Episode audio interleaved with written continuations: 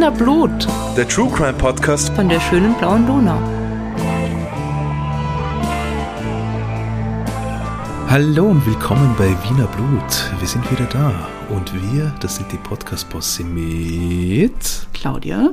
Rita? und Bernhard. Hallo. Hey. Hallo. Wir hoffen, es geht euch gut, den Umständen entsprechend. Ja, Ja, uns geht's gut. auch ganz okay. Hm? Den Umständen entsprechend. Den Umständen entsprechend okay, würde ich ja sagen. Jo, wir sind ganz gespannt, äh, wer heute nach dem Würfeln wieder mit einem neuen Fall dran kommt. Ja, und wie immer starten wir mit unseren Fancy Drinks. Was haben wir denn da so? Was hast denn du da, Bernhard? Ich habe einen Kaffee Latte, und zwar so einen Eiskaffee, Kaffee Latte von Emmy. Ähm, irgendwas, was steht da? Ähm, made with hand roasters, Arabica beans from Guatemala and Honduras and creamy milk. Reißen wir auf, Wow. stellen wir uns rein, weil wir haben heute sehr viel zu tun, da brauche ich Energie. Mm. Mm. Könnte man Kindern auch geben, schön süß. Und wahrscheinlich relativ wenig Koffein drinnen. Mag ich. Claudia, was hast du? Ich war Emmy. What?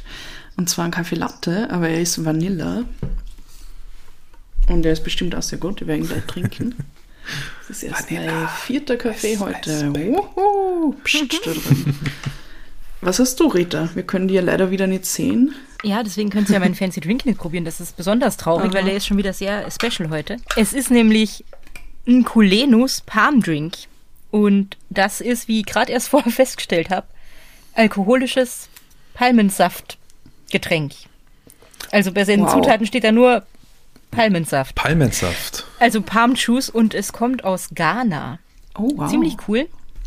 Und ich habe es schon probiert, aber ich trinke noch einen Schluck, weil es kratzt ein bisschen im Hals. Und du hast das aufgemacht im besten äh, Gewissen, dass du, dass du was Gesundes trinkst und dann ist Alkohol drin plötzlich.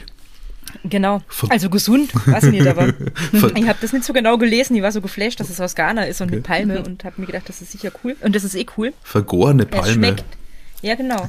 Hat 4,5 äh, Prozent Hm. Volumensprozent Alkohol, also wie so ein Bier. Und es schmeckt halt ein bisschen nach Bier, aber halt süß. Also es ist nicht schlecht. Interessant, auf jeden Fall. Das klingt sehr interessant. Ist eine Nudel drin? Na, also ich hoffe nicht. Es steht nicht drauf, dass eine Nudel drin sein soll. Ich habe bis jetzt keine gefunden. Wer, wer den Ja. Nudelwitz äh, nicht versteht, muss dringend die Folge von letzter Woche nachhören. okay. Gut, Ja, sind wir alle fancy. versorgt? Mhm. Sind wir alle versorgt? Werden wir würfeln, oder? Gehen wir würfeln. Wir würfeln jetzt alle drei, weil wir starten eine neue Runde. Es ist alles offen. Was passiert, passiert. Wer fängt an? Rita. Rita. Ich fange an. Mhm, du darfst okay. beginnen. Eins. Eins. Oh wow.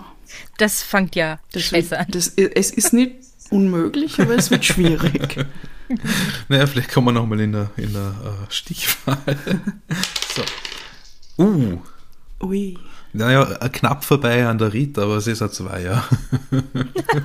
Ui dann, Claudia, würfel eine Drei, bitte. okay, dann habe ich jetzt die besten Chancen, die ich je gehabt habe. Vier. Na bitte. Okay, das ist deutlich. Cool. Das ist mehr als wir beide zusammen. Ich starte mit einer äh, Triggerwarnung. Und das ist, glaube ich, eine Triggerwarnung, die wir noch nie gehabt haben. Und zwar äh, wird es in dieser Episode unter anderem um, um Sekten gehen. Und auch um, um Krebserkrankungen und andere Erkrankungen. Also wenn das für euch schwierige Themen sind, wenn ihr da lieber nicht reinhören wollt, dann verstehen wir das voll. Und wir haben ja wie immer ein paar Anlaufstellen für euch zusammengesammelt, wo ihr euch Hilfe holen könnt. Oder einfach mal mit jemandem reden, wenn ihr äh, das Bedürfnis dazu habt. Das tut immer gut. Und zwar ist das in Österreich das Kriseninterventionszentrum. Das findet ihr online auf kriseninterventionszentrum.at oder auch die Telefonseelsorge mit der Website telefonseelsorge.at und der Telefonnummer 142. Das könnt ihr aus ganz Österreich anrufen. In Deutschland gibt es eine Telefonseelsorge mit der Website telefonseelsorge.de und der Telefonnummer 0800 111 0111. Und in der Schweiz gibt es unseren lieben Verein, die dargebotene Hand. Wir bieten die Hand da. Und die dargebotene Hand findet man unter 143.ch und 143 ist auch die Telefonnummer, wo ihr anrufen könnt. Und dann ähm, habe ich diesmal noch die Bundesstelle für Sektenfragen hinzugefügt, falls ihr euch dahin einmal wenden wollt. Und zwar ist da die Telefonnummer 01 513 0460 und ihr könnt da E-Mail-Beratung beanspruchen unter Bundesstelle sektenfragen.at. Und da könnt ihr euch ja anonym beraten lassen. Okay, seid ihr schon gespannt, was es ist? Oh ja. Ich bin sehr gespannt, sehr gespannt. Ich bin eh immer sehr intrigued, wenn es um Sekten geht, weil das so spannend ja. ist und verstörend. Es geht da nicht direkt um eine Sekte, aber ihr, ihr werdet gleich verstehen, warum ich das erwähnt habe mit ähm, der Bundesstelle für Sektenfragen und so weiter. Also, dann fangen wir an. Es geht heute um den Fall Olivia P. und den Wunderheiler Rike Gerd Hamer. Mhm. Sagt euch das was? Ja. Klingelt irgendwo ganz weit hinten im Hinterkopf. Das ist schon eine Zeit lang her. Das war irgendwann in meiner Jugend aktuell. Ja, genau. Es war in den 90ern. Mhm. Mitte 90er Jahre. Ein Fall, der damals, glaube total viel Medienecho hervorgerufen hat. Und ich habe das damals als Kind verfolgt, was irgendwie crazy ist. Und ja, also ich weiß nicht, ich habe diese Bilder noch immer im Kopf. Und es wird, glaube ich, bei anderen da draußen auch so gehen, die sich noch an diesen Fall erinnern können. Und es wird aber bestimmt auch Leute geben, die 1995 noch nicht so aufmerksam die Medien gelesen haben. Und für die ist der Fall vielleicht neu. Also mhm. schauen wir mal. Es gibt auf jeden Fall sehr viel zu diskutieren bei dem Fall dann am Ende. Mhm. Und ja, ich glaube, es ist auch was sehr aktuell ist, dieses Thema, und wir können dann auch noch viel darüber reden am Ende. Wenn ich mich recht erinnere, ist da vor allem auch viel Weird Shit drinnen, oder? Ja, Aha. oh ja. So viel Shit. Ihr werdet sehen. Dann starten wir los. Seid ihr bereit? Oh. Ja. Und zwar beginnen wir am Anfang einmal mit der Familie P. Und zwar sind das die Eltern von Olivia, um die es hier gehen wird. Und das sind der Helmut und die Erika P. Helmut und Erika lernen sich 1985 kennen. Sie kommen dann recht schnell zusammen, sie ziehen gemeinsam nach Wien. Der Helmut studiert an der TU Wien, und zwar Elektrotechnik, und die Erika arbeitet als Sekretärin. 1987, also zwei Jahre später, wird dann die Erika das erste Mal schwanger. Im Oktober kommt ihr Sohn Alexander zur Welt. Die Familie P. zieht dann daraufhin aus Wien nach Niederösterreich zu den Eltern vom Helmut und sie bauen dort das obere Stockwerk des Elternhauses aus. Der Helmut bricht dafür sein Studium ab und 14 Monate nach dem Alexander kommt dann die kleine Olivia auf die Welt. Olivia ist ein Silvesterbaby, wie man sagt. Sie ist mhm. nämlich am 31.12.1988 geboren. Und nicht einmal zwei Jahre später kommt dann das dritte Kind der Familie auf die Welt, und zwar die Elisabeth. Das Familienglück ist also nach außen hin perfekt. Der Vater von der Olivia hat jetzt einen guten Job. Sie wohnen eben in Niederösterreich äh, bei, der, bei seiner Familie. Die Erika, die Mama, ist zu Hause bei den drei Kindern. Sie haben sich den eigenen Stock im Haus von ihren Eltern schön eingerichtet. Es gibt einen großen Garten, wo die Kinder spielen. Es ist einfach eine schöne, idyllische Kindheit und eine Familie wie so viele damals. Also, glaube ich, eine Familienkonstellation, mhm. die uns allen ganz bekannt vorkommt. Papa geht arbeiten, Mama ist daheim, drei Kinder, ja, ländliche Idylle sozusagen zur damaligen Zeit. Zu dem Zeitpunkt ahnt aber noch keiner, dass die Familie P nur wenige Jahre später weltweit in die Schlagzeilen geraten wird. Jetzt springen wir mal ins Jahr 1995, also so ein paar Jahre später. Die Familie P ist inzwischen ähm, von den Eltern vom Helmut zu den Eltern von der Erika gezogen, also der Mama von der Olivia. Die wohnen auch in Niederösterreich in einer anderen Gemeinde. Sie haben jetzt den Plan, dass sie dort ein eigenes Haus bauen wollen.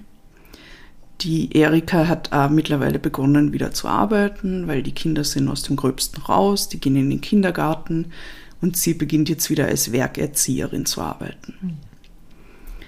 Die Kinder werden dann teilweise von den Großeltern mütterlicherseits, also von Erikas Eltern betreut. wenn der Helmut und die Erika unterwegs sind oder arbeiten. Und was jetzt, also was ich euch jetzt in weiterer Folge erzähle, kommt da unter anderem aus dem Tagebuch vom Helmut P., also dem Papa von der Olivia. Aber ich habe das versucht, so neutral wie möglich da raus zu selektieren und ähm, jetzt wirklich nur die Ereignisse wiederzugeben und aber auch wie die Eltern sich gefühlt haben und so weiter. Also ja, ihr werdet sehen. Der Helmut P. schreibt dann in diesem Tagebuch, dass die Olivia von seinen drei Kindern am meisten unter dieser Umstellung zu leiden scheint. Also die anderen beiden Kindern gewöhnen sich da relativ schnell, dass, sie jetzt bei Oma und Opa sind und sie sind in einer neuen Umgebung, neue Schule, neuer Kindergarten und so und die Mama geht wieder arbeiten. Also es scheint den anderen beiden nicht so viel auszumachen, aber die Olivia scheint zumindest aus der Sicht vom Papa da sehr darunter zu leiden. Die kleine Olivia klagt in dieser Zeit dann auch immer öfter über Bauchweh. Und die Eltern glauben dann aber vorerst, dass das öfter wiederkehrende Bauchweh jetzt eher psychosomatische Gründe hat, also vielleicht der Umzug oder vielleicht einfach diese Umstellung, dass sie jetzt von den Großeltern betreut wird ähm, und so weiter. Also sie glauben, da steckt eher sowas dahinter und nehmen das jetzt nicht also in der Hinsicht ernst, dass es jetzt wirklich was Physisches wäre. Aber als das sechsjährige Mädchen dann im Mai 1995 über einen längeren Zeitraum relativ starke Schmerzen hat, läuten bei den Eltern die Alarmglocken und sie bringen sie in das Krankenhaus Wiener Neustadt. Sie vermuten dann, dass es vielleicht ein Problem mit dem Blinddarm gibt. Also das wäre wahrscheinlich das naheliegendste mhm. jetzt, wenn ein Kind relativ häufig und jetzt auch noch starke Bauchschmerzen hat. Und ja, genau, fahren mit ihr ins Krankenhaus. Die Olivia wird dort über zwei Stunden untersucht. Und am Ende sagen die Ärztinnen und Ärzte dann, also es ist mit dem Blinddarm alles okay. Sie können jetzt eine Blinddarmentzündung oder einen Durchbruch ausschließen. Und die Familie P soll einfach am nächsten Tag noch einmal zu einer Kontrolle vorbeikommen, weil dann können sie noch weitere Untersuchungen machen, schauen, mhm. was wirklich los ist. Am nächsten Tag geht dann die Erika P. mit ihrer Tochter ins Krankenhaus und dort erhält sie dann nach den Untersuchungen eine schreckliche Diagnose. Und zwar hat die Olivia Krebs. Ja, ach.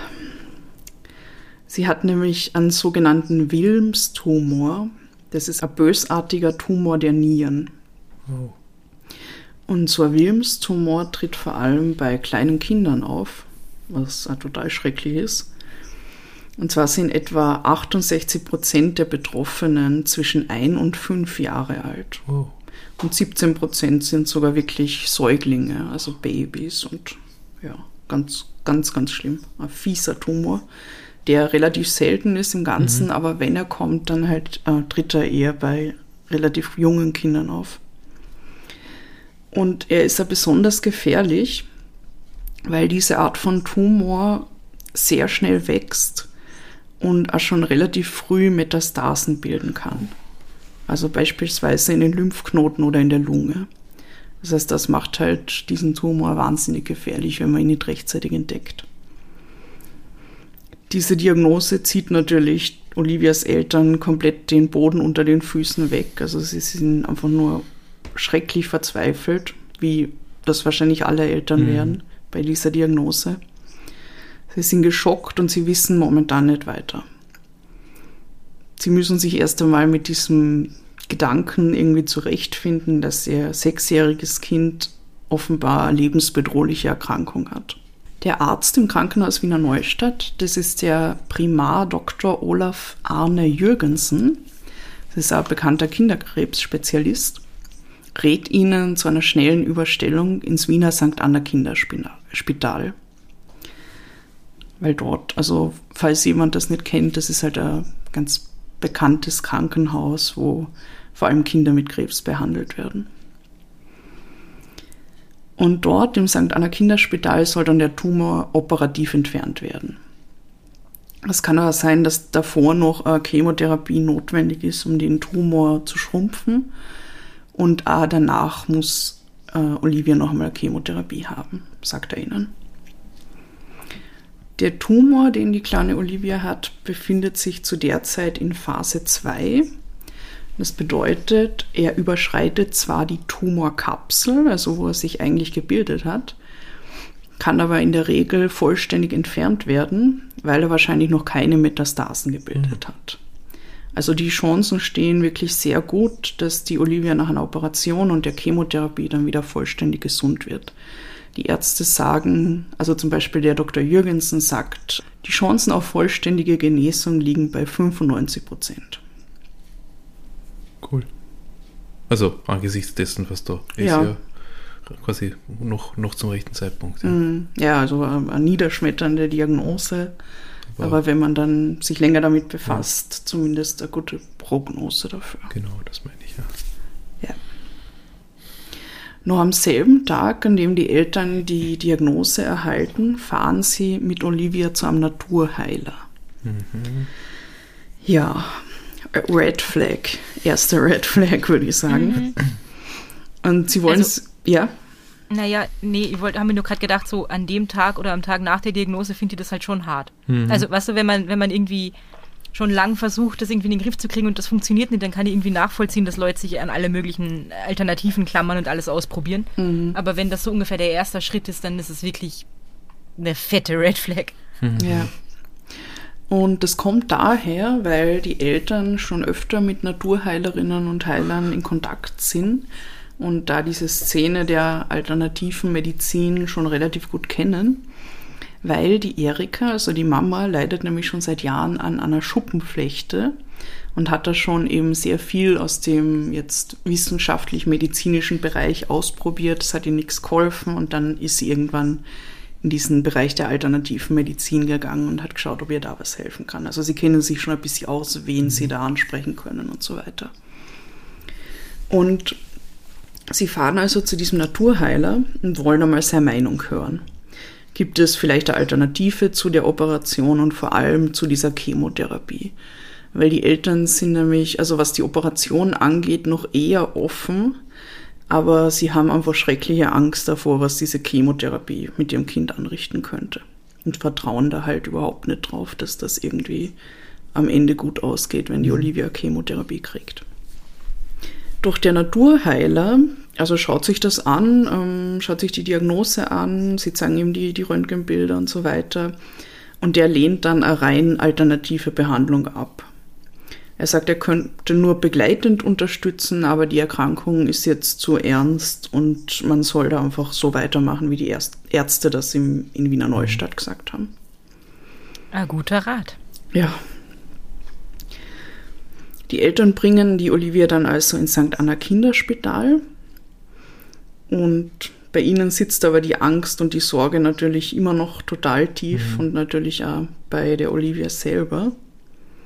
Es wird dann ein Behandlungsplan erstellt. Und zwar soll es zuerst eine mehrwöchige Chemotherapie geben, danach die Operation, wo der Tumor entfernt wird und danach noch eine weitere Runde Chemotherapie. Die Tage vergehen, die Olivia lebt sich schon langsam im St. Anna Kinderspital, also im Kinderkrebszentrum ein. Und ihre Mutter oder ihr Papa übernachten abwechselnd bei ihr im Zimmer. Sie wollen ja dann natürlich jeden Wunsch erfüllen, also sie wollen sie ablenken, ihr ganz viel Liebe geben, sind natürlich sehr bemüht, dass es ihr da gut geht. Und dann, also der Helmut Pees schreibt dann in seinem Tagebuch, er schöpft schon langsam Hoffnung, dass alles wieder gut werden wird. Also sie fühlen sich recht wohl bei, bei, auch mit den behandelnden Ärzten und Ärztinnen und so. Und ja, haben wir das Gefühl, sie sind so halbwegs auf dem richtigen Weg jetzt. Aber dann gibt's äh, ein Schlüsselerlebnis, also das erzählt der Vater mehrmals, eins im Tagebuch und dann in Interviews. Und zwar wird ein anderes Kind in Olivias Zimmer verlegt. Und das ist ein Mädchen, ich glaube acht Jahre alt, die Knochenkrebs hat und der geht sehr schlecht. Und die Eltern von der Olivia reden dann ein bisschen mit den Eltern von dem anderen Mädchen und erfahren halt, dass die schon über ein Jahr in Behandlung ist, schon ganz viel Chemotherapie hinter sich hat und, und sie sehen halt, wie schlecht es dem Kind ist. Und ich glaube, es ist nur mehr so, oh mein Gott, das mhm. darf unserem Kind nicht passieren. Also diese Hoffnung, die sie vorher gehabt haben, schwindet total schnell wieder. Und sie fragen sich halt, also wenn das Kind nach einem Jahr und nach so vielen Behandlungen dann trotzdem noch so krank ist, wie soll das dann bei ihrem Kind ausschauen? Sie denken aber auch nicht wirklich drüber nach, dass dieses Kind eine komplett andere Erkrankung hat. Also, wie ihr gesagt habt, Knochenkrebs. Also, das hat da natürlich eine andere Prognose mhm. und so. Aber ja, also sie sind einfach nur geschockt, machen sich dann noch mehr Sorgen wegen der Chemotherapie. Und es gibt dann ein weiteres Arztgespräch und daraufhin verlassen sie dann relativ überstürzt mit der Olivia das St. Anna Kinderspital. Aha. Ja. Da nehmen sie voll raus. Ja, sie packen ihre Sachen okay. und gehen und die Ärzte und Ärztinnen versuchen natürlich, sie zu überreden, ähm, sie aufzuhalten, ihnen gut zuzureden, ähm, sie aufzuklären und so weiter. Aber in dem Fall hilft das nichts und sie nehmen sie mal mit Harm und schauen dann weiter. Und als nächstes fahren sie dann zu einer anderen Ärztin. Und das ist eine ausgebildete Kinderärztin, glaube ich. Und die ist aber gleichzeitig auch so in diesem alternativen Wunderheiler-Ding drinnen was eine schräge Kombi ist, aber es, es ist möglich. Und die sagt ihnen dann, also ja, sie schaut sich diesen Fall einmal an und sie möchte jetzt aber vorher eine Wahrsagerin befragen, mhm. ob die Olivia die Chemotherapie braucht. Und wenn die ja sagt, dann machen sie sie und wenn na, dann können sie weiterschauen. Man würde ja, also im ersten Moment könnte man ja denken, okay, diese Frau hat Medizin studiert und bewegt sich aber irgendwie in diesem mhm. alternativen Bereich. Vielleicht ist das ja sogar gut für Leute, die sich für so alternatives Zeug interessieren, weil die den wissenschaftlichen Background irgendwie hat und das mhm. Halbwegs geordnete Bahnen lenken kann, aber dann hast du Wahrsagerin gesagt und dann ja. war ich schon wieder so wütend in meinem Inneren. Ja, und ich meine, mhm. äh, Alternativmedizin, da, da gibt es ja wahnsinnige Breite, das können wir am Schluss vielleicht dann noch diskutieren. Mhm. Ja. Aber Wahrsagerei ist ja nochmal eine komplett halt andere Kategorie. Ja. Yep. Du kannst dir das Sternzeichen in der Bravo herziehen. Da. Mhm. Und interessant ist aber, dass der Helmut P. auch relativ verwirrt ist jetzt, dass die da eine Wahrsagerin hinzuziehen will. Also das sagt ihm jetzt auch nicht so zu und der mhm. Mama auch nicht eigentlich.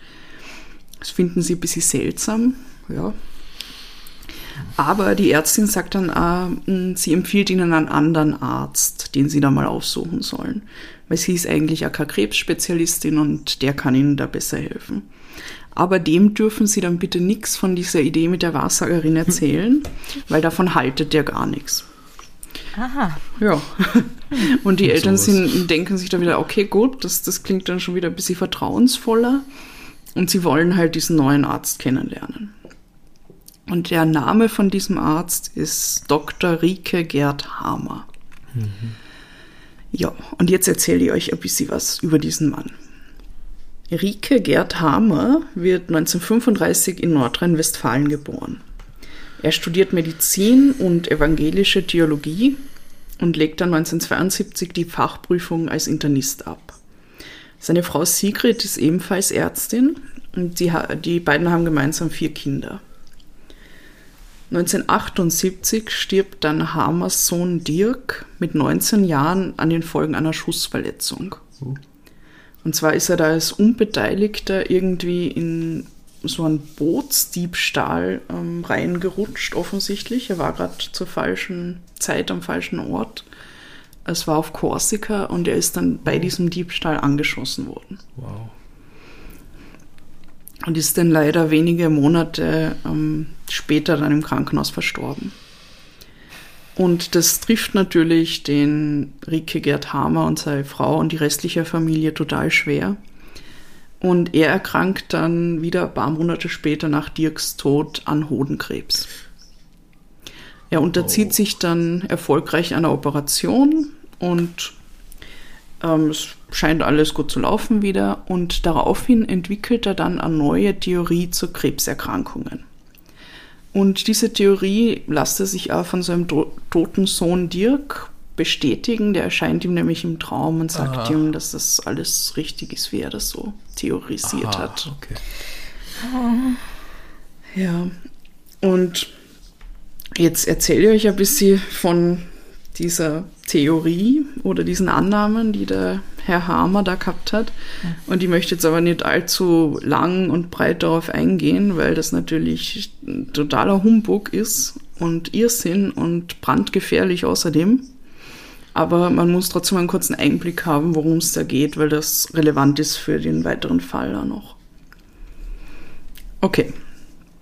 Also. Der Doktor unter Anführungszeichen, weil damals ist er schon kein Doktor mehr.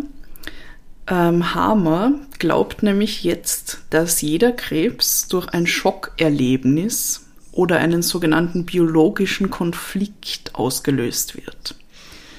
Später nennt er das dann auch noch Dirk-Hamer-Syndrom, also er benennt mhm. das nach seinem ähm, verstorbenen Sohn. Genau, und er sagt dann zum Beispiel, dass er Hodenkrebs bekommen hat, weil vorher, ein paar Monate vorher, sein Sohn verstorben ist. Und dieser Krebs sei dann laut ihm bereits Teil der Heilung. Ein sinnvolles biologisches Sonderprogramm nennt er das. Und dieses Sonderprogramm darf keinesfalls durch Medikamente, Operationen oder sonst etwas gestört werden. Und wenn man dann dieses Sonderprogramm durchlaufen hat und wenn man es schafft, diesen Konflikt aufzulösen mit sich selber, dann verschwindet auch der Krebs. Und dann ist die Heilung vollbracht. Und, und alle, die den Krebs nicht überleben, haben halt ihre Konflikte nicht bewältigt. Genau, quasi. darauf komme ich ja noch zu sprechen. Oh. Ja. Und der Hammer nennt seine Theorie dann die neue germanische Medizin ja, genau. oder auch germanische Heilkunde. Aber es kommt dann noch besser, weil er kommt dann auf die Idee, na, es ist ja eigentlich nicht nur bei Krebs so, sondern bei jeglicher Erkrankung. Alle lassen sich auf ein Schockerlebnis zurückführen. Und ergo ist dann auch jede Erkrankung heilbar, weil wenn man sich selber nur genug anstrengt, um diesen biologischen Konflikt aufzulösen, dann schafft man das auch. Wenn jemand verstirbt, dann ist der Hammer nicht schuld dran, weil dann hat die oder der Kranke halt einfach nicht genug Aufwand da reingesteckt und sich genug bemüht. Ja. Äh, das schockiert mich so, dass ich Angst habe, morgen vielleicht krank zu sein dadurch. ja, gell? Gut, dass die Theorie nicht stimmt. Hast du dann ein Schockerlebnis gerade erlebt? Ist, ja, schon. Man weiß es nie, ja. Ja. Und ähm, zusätzlich zu diesem ganzen Wahnsinn, den er, den er da verbreitet, ist es auch noch so, dass seine Lehren natürlich, also das sagt ja schon der Name, neue germanische Medizin und so weiter, sind geprägt von Antisemitismus und Rassismus. Er hat zum Beispiel eine Chemotherapie als unter Anführungszeichen Erfindung und Waffe der Juden bezeichnet. Er sagt, Karies sei ein Konflikt des Nicht-Zubeißen-Könnens und der entsteht, weil Schulkinder von ausländischen Mitschülern eingeschüchtert wurden. Oh. Er leugnet, dass es AIDS gibt und so weiter und so fort. Also es gibt haarsträubende Dinge da. Ich meine, wenn ihr euch mehr damit befassen wollt, go ahead, aber es ist wirklich, es, es regt einfach nur unfassbar auf. Mhm. Also, also, also, also, einer, der heute bei den Corona-Demos ganz vorne mitmarschieren würde, oder? Ja, wenn er nicht Boah. tot wäre, würde er das, ja. Ja, Spoiler, er lebt nicht mehr, aber ja. That I knew. ja, weil hat er, er seinen Konflikt nicht bewältigt. Er hat wohl seinen Konflikt nicht bewältigt, ja. Er war schon sehr alt, aber egal. Mm, ja, also ganz, ganz haarsträubende Dinge, die der da von sich gibt und auch verschriftlicht er versucht dann damit zu habilitieren und möchte halt dann als Onkologe arbeiten. Und die Uni Tübingen ist so, äh, nope, sicher nicht. Ist loco. Gott sei Dank. Aber ja, also er hat halt auf jeden Fall viele Bücher veröffentlicht, hält halt Vorträge darüber und so weiter. Also er ist schon recht bekannt und ähm, geht halt mit diesem ganzen Trottelzeug da hausieren. Mhm. Jo. Und wie ihr euch jetzt wahrscheinlich schon denken könnt, hat der Rike Gerd Hammer bereits 1986 seine Zulassung als Arzt verloren. Mhm. Aber ja. Entschuldigung, auf welcher Basis wollte er sich habilitieren? Ja. Aber egal. Ja. ja. Na, das mit der Habilitation war vorher. Ach so, Entschuldigung, das okay. Aber 1986 ist halt auch schon äh, fast neun Jahre bevor dann Ja, die Familie P auf ihn zukommt. Ich bin also er auf ist 95 gehängt noch. Genau. Er ist schon lang kein Arzt mehr auf jeden Fall. Aber das hält ihn halt leider nicht davon ab, weiter als Wunderheiler und als Berater und als keine Ahnung was tätig zu sein in der medizinischen Welt. Und es gibt leider, leider auch sehr viele Menschen, die ihm vertrauen und die sich von ihren großen Ängsten da direkt zu ihm treiben lassen, weil er halt eine relativ einfache Lösung anbietet. Das heißt einfach, setze dich mit dir selber auseinander und du wirst gesund werden. Und das klingt halt besser als jetzt wochenlang Chemotherapie oder irgendeine große lebensgefährliche Operation. Im Lauf seiner Karriere wurde der Rike Gerd Hamer mehrmals in verschiedenen Ländern wegen Betrug und dem illegalen Praktizieren inhaftiert. Also es sind unzählige Gerichtsverfahren gegen ihn gelaufen. Er hat sich denen dann sehr oft durch Flucht in ein anderes europäisches Land wieder entziehen können. Und er hat vor allem unzählige Leben zerstört. Bis zum Jahr 1995, also in dem Jahr, wo die Familie P auf ihn trifft, wurden in Deutschland und Österreich beispielsweise über 80 Todesfälle von durch Hammer behandelten Patientinnen und Patienten von den Behörden untersucht. 80. Also 80, ja, über 80. Und das sind halt vielleicht auch nur die Fälle, wo jetzt wirklich Behörden darauf aufmerksam geworden sind. Aber während dieser ganzen Untersuchungen dieser Fälle hat er einfach weitermachen können. Ja, ist, in einem äh, anderen Land ja, halt dann eh. wieder und Ich stelle nur fest. Ja, ist, also er hat da in, in, er war viel in Frankreich unterwegs, in Spanien dann in weiterer Folge, in, in Norwegen, also er hat wirklich in ganz Europa und ja, hat immer regen Zulauf gefunden, weil die Leute halt super verzweifelt waren und unter Umständen viele auch enttäuscht halt von, von der Medizin in den Krankenhäusern und Arztpraxen und so weiter und haben sich halt dann, die haben sich dann halt ihm zugewandt. Und wie schon erwähnt, stößt dann auch die Familie P 1995, also auf Rat von dieser Ärztin, die da auch die Wahrsagerin empfohlen hat, auf diesen Wunderheiler Hamer. Der Vater von Olivia beginnt dann seine Schriften näher zu studieren und die Eltern beschließen daraufhin, dass sie mit der Olivia zu dem Hamer nach Köln fahren.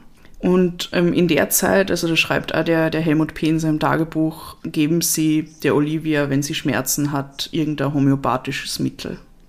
Das hat ihnen nämlich auch diese Ärztin in Wien empfohlen. Sie fahren dann also nach Köln. und Der Doktor, unter Anführungszeichen Hammer, untersucht dann ähm, die kleine Olivia dort. Er schaut sich die mitgebrachten Bilder an, die Diagnosen und so weiter. Und er sagt dann, dass er A, diesen Wilms-Tumor sieht, aber laut ihm ist er nimmer aktiv. Also um den müssen sich die Eltern keine Sorgen machen, der wächst nimmer. Der hat da schon diese, diese Phase durchgemacht und wird ab jetzt nochmal kleiner werden. Und er sagt dann, ah, es ist eigentlich gar kein Tumor, es ist nur eine Nierenzyste. Und er erkennt dafür aber im Leberbereich einen Tumor. Und er sagt dann auch, dass er, also er kennt da den Grund dafür, dass es jetzt diese Nierenzyste und diesen vermeintlichen Lebertumor gibt. Und zwar ist die Nierenzyste laut ihm auf einen Wasserkonflikt zurückzuführen und der Leberkrebs auf einen Verhungerungskonflikt. Hä? Jetzt frage ich euch, was stellt ihr euch unter einem Wasserkonflikt vor?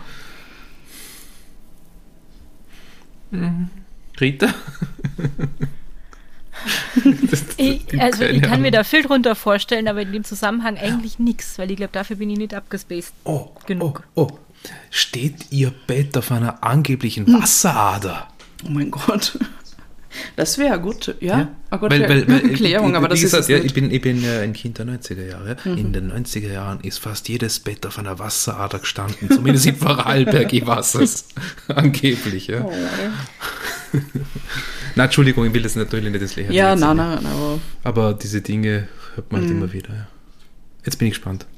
ja. Also der Dr. Hamer lässt es eigentlich auch offen. Also er sagt nur, das ist ein Wasserkonflikt und die Eltern überlegen sich halt dann, was das sein könnte. Und sie führen das dann auf einen Badeunfall zurück, den die Olivia mit anderthalb Jahren gehabt hat. Und zwar war sie da mit ihrer Tante irgendwie, glaube ich, in einem Schlauchboot oder sowas, auf einem, in einem Teich. Und dem Schlauchboot ist die Luft ausgegangen und die Tante hat Panik gekriegt, hat die Olivia festgehalten. Es war jetzt keine Lebensgefahr oder sowas in dem Moment, also es ist an niemanden irgendwas passiert. Aber der Vater denkt halt, naja, das hat die Olivia ja damals nicht richtig einordnen können und vielleicht hat sie durch die Panik der Tante dann irgendwie das Gefühl gehabt, sie ist in Lebensgefahr. Und deshalb gibt es jetzt diese Nierenzyste. Ja. Wow. Der Verhungerungskonflikt ist interessant. Ähm, der kommt anscheinend daher, weil die Mama von der Olivia ja jetzt wieder als Lehrerin arbeitet und die Olivia jetzt das Essen von ihrer Oma essen muss. Und das schmeckt ihr nicht so gut. Und das haben sich ja die Eltern dann zurechtgelegt? Oder Ja. hat das. Ja. Mhm. Okay. Und der Hammer sagt dann, ah, der Wasserkonflikt ist schon in Heilung, weil das ist ja schon lang her, also da war sie erst anderthalb. Aber der Verhungerungskonflikt, der ist noch nicht in Heilung. Das heißt, da muss man halt noch dran arbeiten. Die Familie P. ist recht zufrieden mit dem Besuch bei Hammer und sie willigen dann ein, die Olivia nach der germanischen Heilkunde behandeln zu lassen.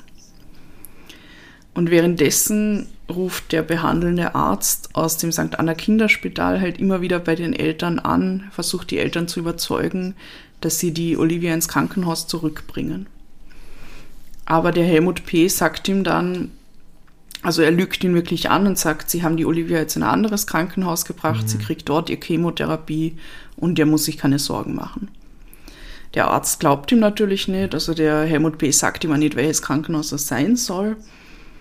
Und der Arzt hat dann bereits den Verdacht, weil er das nämlich schon von früheren Fällen kennt, dass die Ps sich mit dem Gerd Hamer irgendwie zusammengetan haben. Daraufhin meldet sich dann auch der Leiter des St. Anna Kinderspitals, sagt der Dr. Gardner, bei den Eltern und versucht halt auch sein Möglichstes, sie dazu zu bewegen, dass sie die Behandlung fortsetzen. Und ansonsten, wenn sie das nicht tun, sagt er ihnen, dann müsse man rechtliche Schritte einleiten. Und mit der Zeit, also wird der Druck aus, den, aus dem Krankenhaus halt auf die Ps immer höher und bei ihnen schrillen dann schon alle Alarmglocken.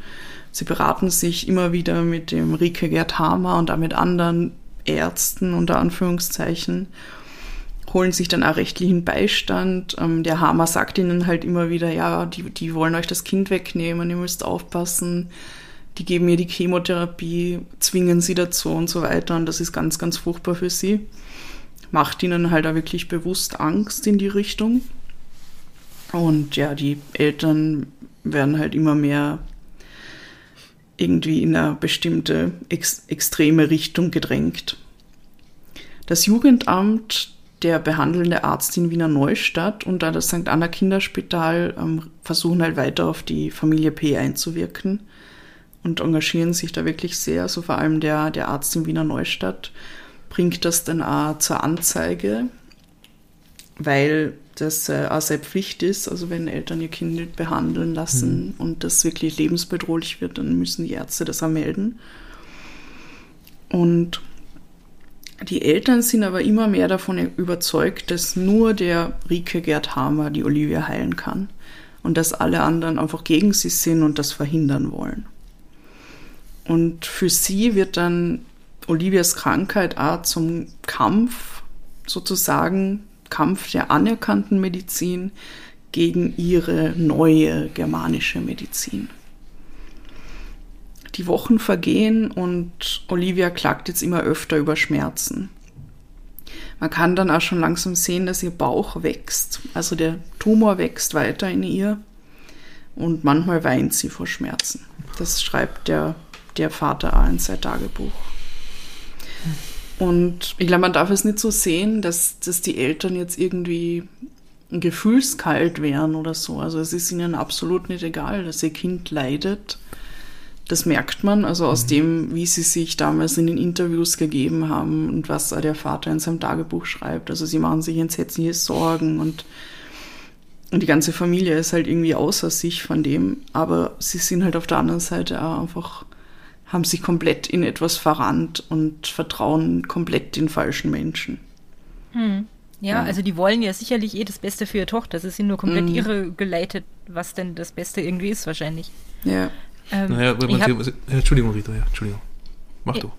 ich wollte sagen, ihr habt noch eine kurze Zwischenfrage, nämlich ähm, ob du weißt, wie die Großeltern von der Olivia da reagiert haben. Mhm. Ähm, also, ich habe ein Interview gesehen. Die muss nur überlegen. Ich weiß jetzt nicht, ob das die Großeltern mütterlicher oder väterlicherseits waren. Das könnt ihr jetzt nicht sagen. Aber eine von beiden. Und die stehen eigentlich dahinter. Okay. Ja, also die ganze Familie, also das weitere familiäre Umfeld, ähm, da sind schon auch einige Leute dabei, also die Tanten und sowas, die jetzt auch eher in Richtung von alternativen medizinischen Formen da gehen und in esoterische Richtungen und so weiter. Okay. Also das war schon in der Familie vorher irgendwie ähm, Thema und irgendwie so ein bisschen verwurzelt in dem Ganzen. Ja, und außerdem haben sie ja von diesem, von diesem Wunderheiler als erstes mal gehört, euer Kind hat diesen Tumor nicht, diese ganz, ganz schlimme Sache nicht, für die es, also wo man wirklich Pech haben muss, damit man es kriegt. Aber es hat halt das andere, für das es eine Erklärung gibt. Und ich meine, Erklärung, das eine ist eine statistische Erklärung, es trifft, keine Ahnung, Ja. eins von 10.000 oder einer Million Kindern, das ist so erfundene Zahlen ist. Und das andere ist, ja, es war in der Vergangenheit was und das müssen wir bewältigen. Also Ja, das so ist, So eine Statistik ist ja viel weniger greifbar. Genau. Also nur, unter diesen Zahlen kannst du dir nichts vorstellen, aber unter, okay, da gab es mal diesen Vorfall mit dem Schlauchboot, da hast du irgendwas Greifbares und hast viel mehr das Gefühl, du kannst selber vielleicht was dagegen tun und bist Ja. nicht Ja. so hilflos. Und vor allem halt ähm, bei diesem, diesem Grund, wo er davon, also wo, wo sie dann sagen, okay, das liegt daran, dass die Oma jetzt für die Olivia kocht und die Mama nicht mehr daheim ist. Es gibt nämlich, also es gibt so, so Aufnahmen ähm, mit dem Rike Gerd Hamer, wo er, äh, die Olivia irgendwie in der Mitte sitzt und er redet auf sie ein und die ganze Familie sitzt so in so einem Kreis und dann reden sie darüber, dass die Mama in Zukunft nicht mehr arbeiten gehen wird und sie wird wieder ganz für die Olivia da sein. Und er sagt halt zu ihr so, schau, dann bist du wieder der Mittelpunkt und dann bist du die Prinzessin auf der Erbse und, und da freust du dich drauf, dass die Mama dann wieder da ist. Und die, das Kind ist sechs Jahre alt und sagt natürlich, ja, da freue ich mich und sowas. Also es ist halt, ähm, ja, sehr skurril, diese, dieses Video. Aber generell, was ich sagen wollte, das ist halt einfach eine total einfache Handlungsempfehlung dann. Die Mama geht wieder heim, kümmert sich wieder jeden Tag, kocht für die Olivia und so weiter und dann wird sie wieder gut tun. Also das kann man halt relativ einfach umsetzen. Und, Und- es, ja. Ja. Und dann kommt noch dazu, dass das was ist, was wahrscheinlich relativ, ähm, das schlagt in die richtige Kerbe vermutlich, weil ich glaube, es gibt viele Frauen, die irgendwie ein schlechtes Gewissen haben, wenn sie dann wieder arbeiten gehen und die, die Großeltern oder der Kindergarten oder sonst irgendwie auf die Kinder aufpasst. Und Ja. ich glaube, das schlagt dann in so eine Kerbe, wo man vielleicht eh schon so ein bisschen Schuldgefühle hat, wo man noch empfänglicher dafür ist. Ja. Und es passt vor allem auch in diese, in diese neue germanische äh, äh, Oh ja, ja. Ideologie hinein, ja, die sich irgendwie eben als neu angeblich gibt und vorwärtsgewandt und in Wahrheit einfach ein reaktionärer Scheißdreck ist, ja. Ja. Von wegen, Frau bleibt daheim und kümmert um die, um die Kinder, ja. ja. Ja, da ist vieles Und zusammenkommen. Tatsächlich ist es auch so, dass die, also ich glaube, dieses Familienmodell, das die äh, lang gelebt haben, war auch so angelegt, dass die Mama eigentlich daheim bleibt, die Erika. Und ähm, es ist dann nur so gekommen, dass sie wieder arbeiten gehen musste, weil sie nämlich ein Haus bauen wollten. Also das war der einzige Grund. Sie haben ein bisschen mehr Geld gebraucht und ich glaube, es war dem, dem Helmut P. eh nicht so recht, dass das passiert. Schreibt er halt in seinem Tagebuch und war halt einfach irgendwie die die letzte Lösung da, dass sie halt mehr Geld kriegen, damit sie dann ein eigenes Haus haben können. Anyways. Mittlerweile sind dann auch die Medien auf den Fall aufmerksam geworden, teilweise auch durch den Helmut P., der sich da zum Beispiel bei täglich alles gemeldet hat, denen gibt er ein Interview. Und der ORF meldet sich dann auch bei ihm. Und das ist nämlich die Sendung Help TV mit der Barbara Stöckel. Die gibt's nimmer, oder? Mittlerweile? Die Barbara-Stöckel schon, aber Ja, die war sie. glaube ich, nicht mehr. Erst. Irg irgendeine, irgendeine Nachfolgesendung gibt es Ja. auf jeden Fall, ja, aber Ich kann mich gerade nicht erinnern, was das Konzept von Help TV genau war. Wa- Wisst ihr das ich, noch? ich glaube, ja, Entschuldigung. Ich habe das so in Erinnerung, dass da tatsächlich einfach Menschen mit so besonderen Geschichten irgendwie äh, erzählt haben. Also sowas mhm. wie, ich ja. habe eine fürchterliche Krankheit gehabt oder einen Unfall oder irgendeinen Schicksalsschlag. Und dass man dann unter Umständen auch noch irgendwie vernetzt wurde mit irgendwem, der da vielleicht ähm, weiterhelfen kann oder ah, ja. Input geben oder sowas. Oh, okay, ja, gut, das macht ja Sinn in dem Fall, weil es wird nämlich äh, eben über die Familie P und die Olivia berichtet in dieser Sendung. Und es gibt dann einen Teil im Studio, wo der Dr. Jürgensen, also der Kinderkrebsspezialist vom Wiener Neustädter Krankenhaus, dann ähm, dem Wunderheiler Hamer praktisch gegenübertritt. Also sie stehen jeweils an einem Pult und in der Mitte ist die Barbara Stöckel und sie duellieren sich praktisch. Also mhm. Normale wissenschaftliche Medizin gegen das, was sich ja immer der Herr Hamer da ausgedacht hat. Und das ist ein bisschen problematisch, weil äh, wenn man jetzt, also wenn man sich diese Sendung jetzt anschaut, dann denkt man schon so, wow, okay, das hätte vielleicht nicht so im Fernsehen laufen dürfen, weil der Herr Hamer halt wirklich seine Theorien da ungehindert ausbreiten kann und es so wirkt, als, als wären sie, als hätten sie möglicherweise Baderecht und als wären sie auf einer Ebene da. Ähm, oh. Ja. Und, und, und, trotzdem passieren genau diese Dinge 25 Jahre später mhm. immer noch, ja. Und was auch krass ist, ist, dass im Studio nämlich ganz viele Hammer-Fans äh, diese Platzkarten ergattert haben, die dann natürlich nur ihm ähm, irgendwie applaudieren die ganze Zeit. Und die Barbara Stöckle erwähnt das dann auch und, und sagt halt, dass diese Karten irgendwie ungerecht verteilt worden sind. Aber das lassen sie halt auch so stehen. Und was mich persönlich total schockiert hat, weil es kommen dann nämlich noch zwei Leute dazu auf der jeweiligen Seite, also beim Dr. Jürgensen, ich weiß gar nicht mehr, wer da wer das dann ist, aber ich glaube irgendein anderer Arzt. Und auf der Seite vom Hammer steht dann irgendwann die Madeleine Petrovic. Was? Was? Ja. Sind ihn unterstützt? What? Sie steht zumindest, also ich glaube, sie, sie war jetzt nicht voll What? auf seiner Linie, aber sie steht auf seiner Seite in dieser Diskussion im Sinn von, sie steht neben ihm und vertritt mehr die Position so, ja, die Eltern sind halt von dieser klassischen Medizin irgendwie abgeschreckt worden, die Ärzte haben sie nicht richtig beraten, war nicht empathisch genug und, und so weiter und so fort. Also, kannst du, kannst du krasser Scheiß. Kann man ja. noch sagen, wer, wer das ist? Weil das wissen so, ja. für die Spätgeborenen und die Nicht-Österreicherinnen und Österreicher nimmer. Also damals war sie meines Wissens Nationalratsabgeordnete für die hm. Grünen. Ja. Wow. Ja. Wild. Ganz wild. Alles zusammen, ja.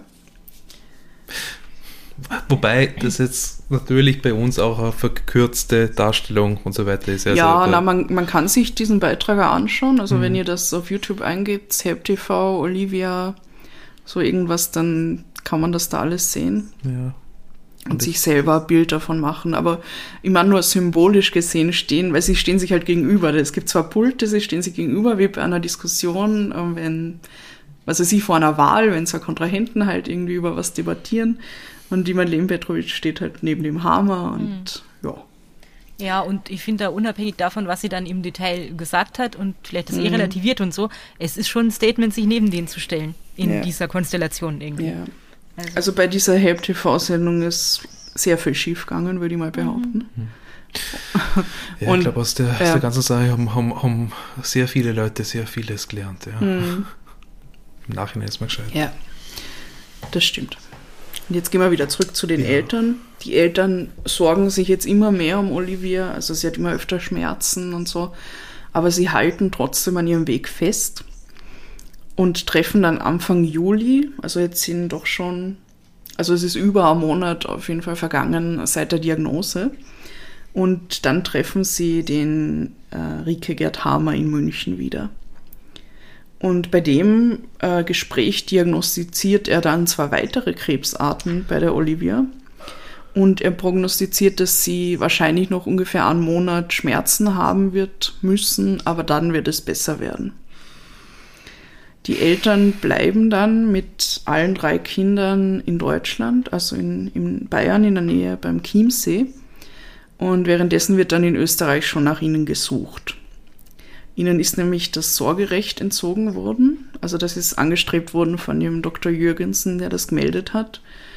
und das Sorgerecht ist an die Bezirkshauptmannschaft Wiener Neustadt übertragen worden. Also da gibt es jetzt eine Person, die ähm, im Interesse von der Olivia ähm, Entscheidungen treffen soll.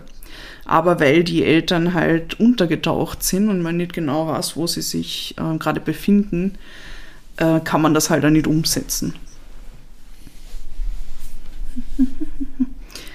Die Familie P setzt sich dann mit ihren Kindern in die Schweiz ab. Und dabei helfen ihnen Bekannte, also die sind dann auch äh, in weiterer Folge immer an ihrer Seite irgendwie. Und die Bekannten gehören der Sekte Fiat Lux an. Oh. Mhm. Ja, also die sind auch involviert in das Ganze, glauben halt auch total an den Hammer und unterstützen die Familie da halt voll und, und halten sie, glaube ich, auf Linie in dem Sinn. Fiat Lux. Ja. Ich weiß nichts über Fiat Lux. Und das die mit der Uriella. Ich glaube, ja. Ja, aus der Schweiz. Ja, genau. Ja. Ja, es würde das Sinn machen, dass sie dann in die Schweiz ähm, rüberfahren ja. und so. Also wir werden das selber noch googeln, aber wir haben den Verdacht zumindest. ja, ich habe jetzt nichts über Fiat Lux irgendwie mhm. äh, weiter recherchiert, weil das nur am Rande vorkommt. Aber ja, ich glaube, es ist halt auch erwähnenswert irgendwie, dass es da noch Verbindungen gibt jetzt zu richtigen klassischen Sekten oder mhm. Anführungszeichen. Mhm. Weil also die ganze Geschichte, ich habe eh schon vorher gesagt, es hat eigentlich jetzt, es ist keine, Sekte, die da dahinter steht, im, mhm. in der Definition von Sekten, die wir heute halt haben. Aber es hat durchaus halt auch sektenähnliche Züge, würde ich sagen, wenn man sich in diesem Bereich bewegt. Aber ja.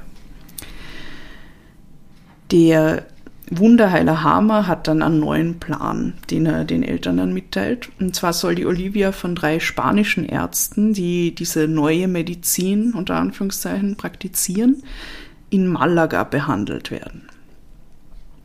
Und am 18. Juli, das ist also ungefähr zwei Monate nachdem äh, die Ärzte bei Olivia den Krebs entdeckt haben, fliegen die Ps gemeinsam mit ihren drei Kindern von Zürich nach Malaga. Dort wartet dann bereits der Hammer auf sie und er hat ihnen ein Apartment besorgt, also recht schön am Meer gelegen und so. Hat er schon mit den dortigen Ärzten Kontakt aufgenommen und bereitet alles vor in die Richtung. Und zu dem Zeitpunkt sind die Medien halt schon in, in heller Aufregung. Also die Flucht nach Spanien war dann wirklich der Punkt, wo, wo alle durchgedreht sind. Also sind ihnen teilweise nachgefahren, haben ihr Apartment belagert. Ähm, der Hammer hat dann auch die Eltern und die Olivia mehrmals vor die Presse gezerrt. Irgendwie hat, hat sie Interviews geben lassen und so. Also es war wirklich äh, relativ krass und es waren sehr, sehr verhärtete Fronten dann. Und der Helmut P. stellt dann einen Asylantrag in Spanien What? als politischer Verfolgter. Ja, schreibt da einen Brief an den damaligen Bundespräsidenten, den Thomas Klestil. Und ja, also es ist alles ziemlich wild. Und die Bilder von der Olivia gehen in der Zeit um die Welt. Und zwar sieht man auf diesen Bildern ein kleines, ausgezehrtes Kind. Also sie ist wirklich schon recht mager im Gesicht und an den Armen.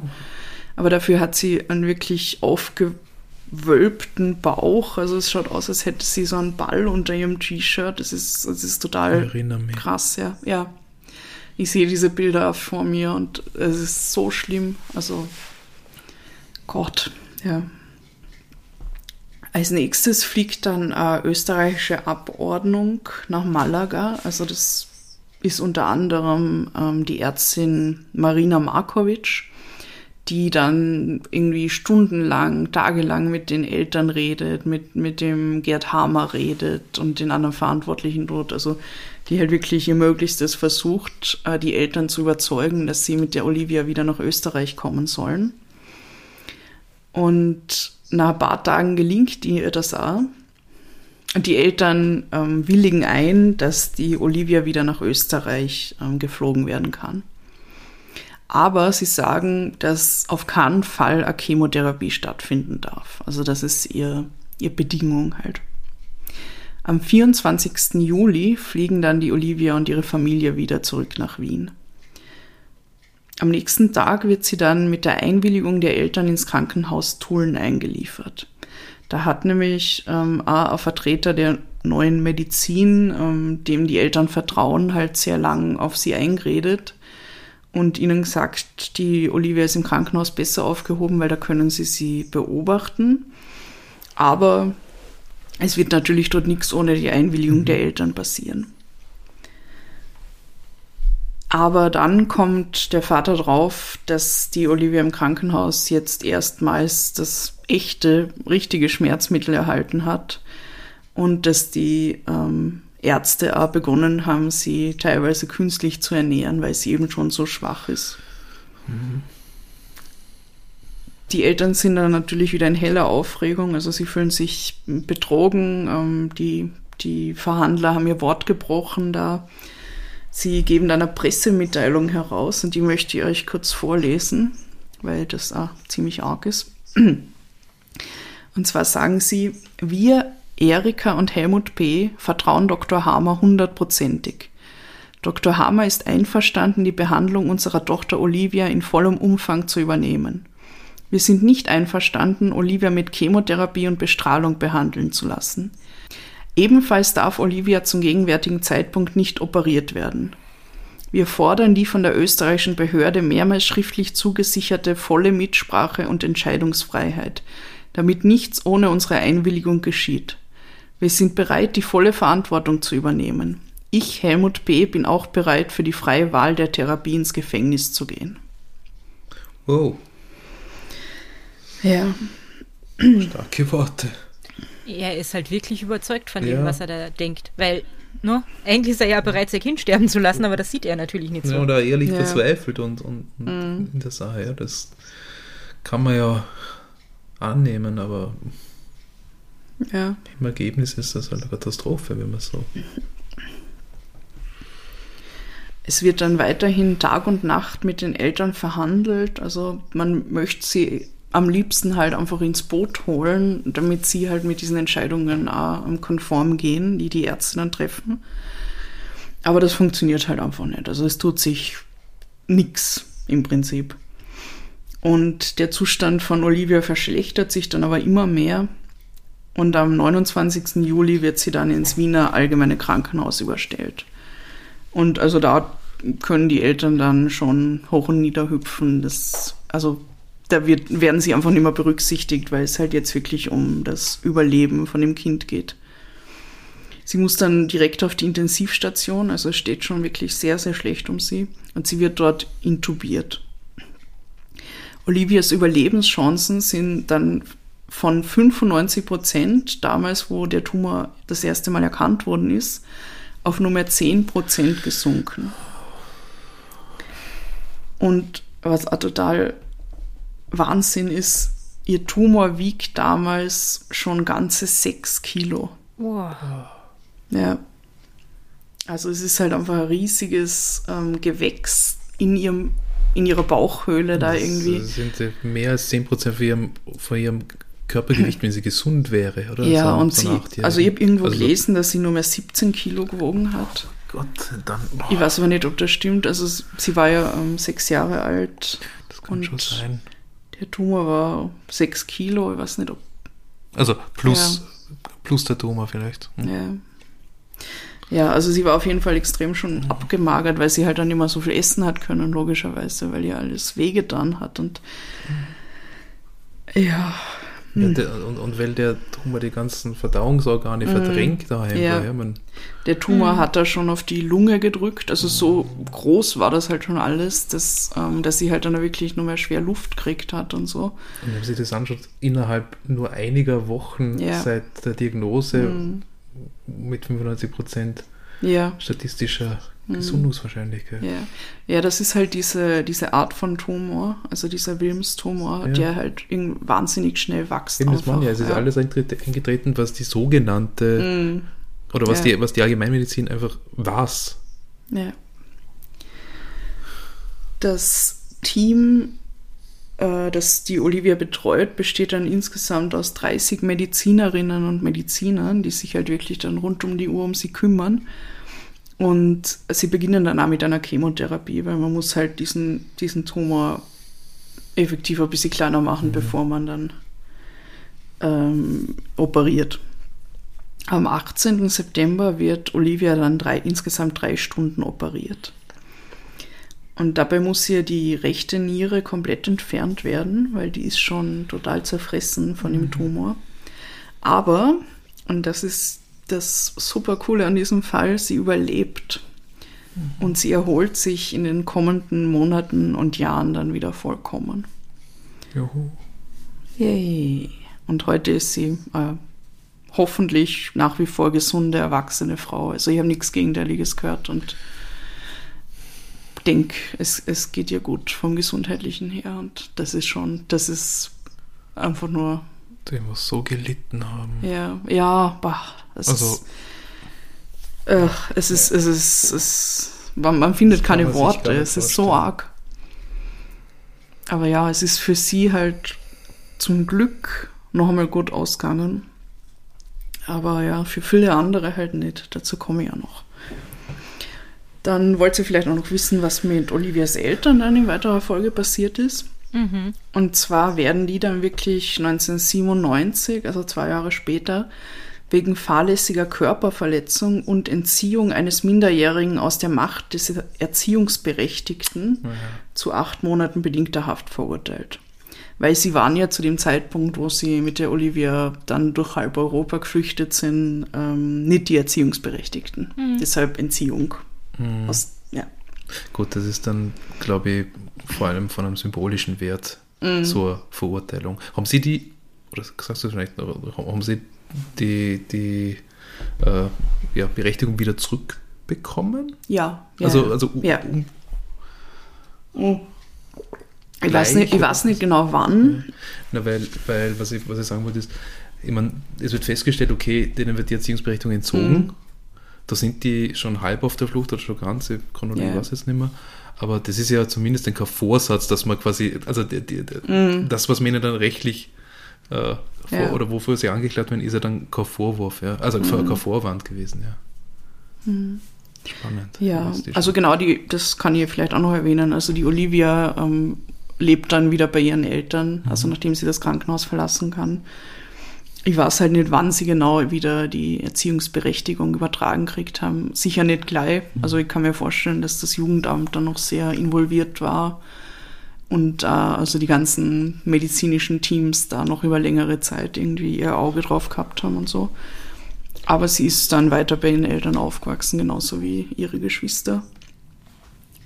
Und ihr Vater, der Helmut P., ist nach wie vor, und das ist jetzt eine Menge Jahre später, immer noch Anhänger vom Hammer und der neuen Medizin. Und zwar ist er sogar beruflich in dem Bereich tätig. Er betreibt eine Website, wo es um die neue Medizin geht. Er macht YouTube-Videos in dem Bereich. Also er ist da nach wie Oh. vor voll drinnen. Ähm, von der Mutter weiß ich es nicht genau. Ich weiß, vor ein paar Jahren ähm, hat, hat sie sich nochmal in den Medien gemeldet. Da schien sie jetzt auch noch auf der Seite vom Hammer zu stehen. Also deshalb vermute ich mal, dass beide da nach wie vor Anhänger sind. Ja, und was außerdem noch boah, grauenvoll ist, er ist nämlich nach eigenen Angaben Anhänger der staatsfeindlichen Bewegung Staatenbund. Ah, Ich glaube, das ist sowas ähnliches wie die Reichsbürger. Ja, so irgendwas in die Richtung. Also ähm, krasse, krasse Sachen, die da abgehen. Also er bewegt sich halt in dem Bereich. Er ist ja vor, vor ein paar Jahren äh, verurteilt worden, weil er als Staatsanwältin in Wiener Neustadt irgendwelche Drohbriefe geschrieben hat und so. Also glaube ich Ja, immer aber voll ja, reingekippt. und für ja. voll reingekippt in, in dieses ganze Konglomerat aus neuer germanischer Medizin und Staatenbund und Verschwörungstheorien und Rassismus und Antisemitismus und so weiter. das finde ich total irre, weil du ja, also es ist ja die eine Sache, irgendwie an, an Wunderheiler zu glauben oder so. Aber wenn du dann so hinter diesem Hammer stehst, musst du ja hinter der ganzen Ideologie, die dir mitbringt, automatisch auch stehen. Früher Ja. oder später, wenn du so lange Anhänger von dem bist. Furchtbar. Ja.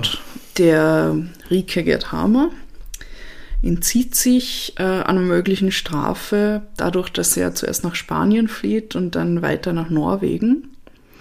Und ja, er hat dann noch ähm, viel, viel äh, Humbug weiterhin veranstaltet und hat nach wie vor Menschen beraten und therapiert und was der Teufel was. Das ist interessant, das heißt, man hat ihn nicht äh, In anderen holen Ländern halt. können. Ja, er hat da überall Anhänger gehabt. Man hat ihn Naja, nicht. also man hat ihn ähm, noch nicht gefunden. Also man genau, wusste es in Norwegen, aber nicht gewusst, wo er ist. Ich mein, ja, so. ich glaube, man hat ihn nicht irgendwie ausliefern können. Also nichts sowas. mit Interpol, bitte holen da raus. Ja, genau. Okay. Er ist dann 2017 verstorben. Ja, ist wahrscheinlich, da hat sich wahrscheinlich die Mutter dann wieder gemeldet oder, Genau, oder, oder ist genau, befragt ja. worden von den Medien. Das, das war da, also zum Anlass von seinem Tod, wo sie Mhm. dann noch einmal gesagt hat, sie stehen noch immer hinter ihm und sie werden sei, seine Lehren weiter verbreiten und bliblablub. Und ja, also er hat leider Gottes in seinem Leben wirklich unzählige Menschen von seiner neuen Medizin da überzeugen können. Und viele dieser Menschen, und darunter sind auch einige Kinder, haben dadurch dann wirklich ihr Leben verloren. Und zum Glück gehört die Olivia nicht dazu. Aber leider haben, also hat es halt auch sehr viele andere Fälle gegeben, wo wo es auch teilweise um Krebs gegangen ist. Oder ein kleines Kind, die war glaube ich vier, die hat Diabetes gehabt. Ihre Eltern haben das Kind auch von ihm behandeln lassen. Und ja, dieses Kind ist dann in weiterer Folge gestorben. Und ja, also es gibt etliche Fälle, die man da noch erzählen könnte. Aber der Fall Olivia hat halt wirklich, glaube ich, die meiste Aufmerksamkeit gehabt damals. Und ja, ich finde, das ist ein sehr aktuelles Thema, über das wir jetzt auch noch weiter plaudern können. Ich habe so viel Redebedarf jetzt. Ja, das kann ich mir gut vorstellen. Ihr könnt ja mein Gesicht schon wieder nicht sehen, aber ich glaube, mir ist so alles aus dem Gesicht gefallen. Dann habe ich die Augen dauernd verdreht, weil ich mir gedacht habe, was ist das für ein Schwachsinn? Dann, What the fuck, stand mir die Wut so ins. Gesicht geschrieben. What the fuck, Hammer, hätte ich am liebsten geschrien. Ähm, ah, Ja, macht mich fertig. ja. Es, ist, es ist eine ganz, ganz heftige Geschichte, finde ich eben, weil, weil halt so ein kleines Kind da unschuldig involviert war und irgendwie zum Spielball geworden ist, wo es da eigentlich um ganz andere Dinge gegangen ist und einfach irrsinnig viel leiden hat müssen, bis sie dann endlich ähm, dann also geheilt werden hat können. Ich habe noch eine Frage, ich weiß nicht, ob du das warst. Ähm, aber ich fände es sehr interessant zu wissen, wie das Verhältnis von der Olivia zu ihren Eltern sich dann irgendwie entwickelt hat. Das sind, Weil wenn würde sie- mich auch interessieren. Ja. Ja, weil wenn sie nicht, wenn sie nicht auch hinter dem Hammer steht und irgendwie die Ansichten ihrer Eltern da teilt oder vielleicht irgendwann gelernt hat, dass das halt irgendwie äh, nicht richtig ist, was sie da getan haben, dann was macht das mit dir als Kind irgendwie? Mhm. Also, ja. Ja. Also darüber war sie nix. Die Olivia ist ähm, nimmer in den Medien. Also Mhm. sie ist ja mittlerweile äh, wie alt? Das muss 32? 32 sein circa jetzt, ja. Circa? Ja. Oder werden. Warte, wann, wann ist sie 88. geboren? 88. 32. Ah ja, 32, 32 genau, ja. Und das letzte Mal, wo sie in den Medien war, war sie, ich glaube, 18 oder sowas. Da hat sie nämlich an so einem Model Contest teilgenommen, habe ich gesehen, irgendwie von Madonna oder Österreich, irgend sowas. Und ist dann dadurch wieder, also dadurch ist dann wieder ihre alte Geschichte aufgekommen, weil sie sie dazu auch befragt haben Mhm. und sowas. Und aber sonst war sie nichts darüber, wie, wie sie heute lebt und ob sie noch Kontakt mit ihren Eltern hat. Aber ich kann mir halt vorstellen, wenn man so aufwächst, ähm, in dem Glauben, also mit, mit den Dingen, die einem die Eltern halt mitgeben und so, dann ist es halt, glaube ich, irrsinnig schwer, da rauszukommen. Also Ja. ja. Jetzt, ich würde ihr keinen Vorwurf machen, wenn Na, sie noch immer an diese Dinge glaubt, weil, wie, wie's- ja, ich meine, wir sind alle von unserem Elternhaus und von unserer Kindheit irgendwie beeinflusst in den Mhm. Werten, die wir haben und so weiter. Und da, da, dem kann man sich halt schwer entziehen. Also, ja. Klar. Und da kommt vielleicht ja noch dazu, dass du gar nicht, also vielleicht ist es auch so ein, kickt dann auch so ein Selbstschutzreflex irgendwie rein, dass du das ja gar nicht, also die gar nicht damit Ja. auseinandersetzen willst, weil was bedeutet das dann im Umkehrschluss, wenn du Mhm. realisierst, dass das halt nicht cool Ja. ist, was deine Eltern dir beigebracht haben oder mit dir gemacht haben oder nicht Mhm. gemacht haben. Ja, und das Krasse ist ja, dass die, die Eltern haben es ja so gedreht, also auch für sich selber und, und für die Kinder auch, dass die Olivia überlebt hat, weil sie ja eigentlich schon in diesem Heilungsprozess mhm. war und weil der, der Herr Hamer da schon alles getan hat. Und also es war nicht die eigentliche Medizin, die sie gerettet hat, sondern das ist alles schon vorher passiert und sie haben eh immer gewusst, dass sie überlebt, so in der Art. Mhm. Und wenn man das dann halt so dreht, ja. ja ich denke mal so aus, aus, aus elterlicher Sicht ist das schon bis zu einem gewissen Grad nachvollziehbar, wie ich vorher schon gesagt habe auch, ja, du hast äh, die eine der schrecklichsten Diagnosen mhm. oder ja, Visionen auch für das Leben ja. deines Kindes, deines kleinen Kindes oder für dessen Lebensende, das da bald droht, dann kommt mhm. jemand her und sagt, okay, es ist nicht das, es ist was anderes und dafür habe ich aber eine Lösung und vor allem eine mhm. Erklärung dafür, die einfacher ja. ist, ja, als das ist die Statistik, haben wir schon gehabt. Ja. Und dann willst du natürlich einmal glauben und äh, alles Mögliche tun. Ja. Mhm. Nur irgendwann Entschuldigung noch, das noch.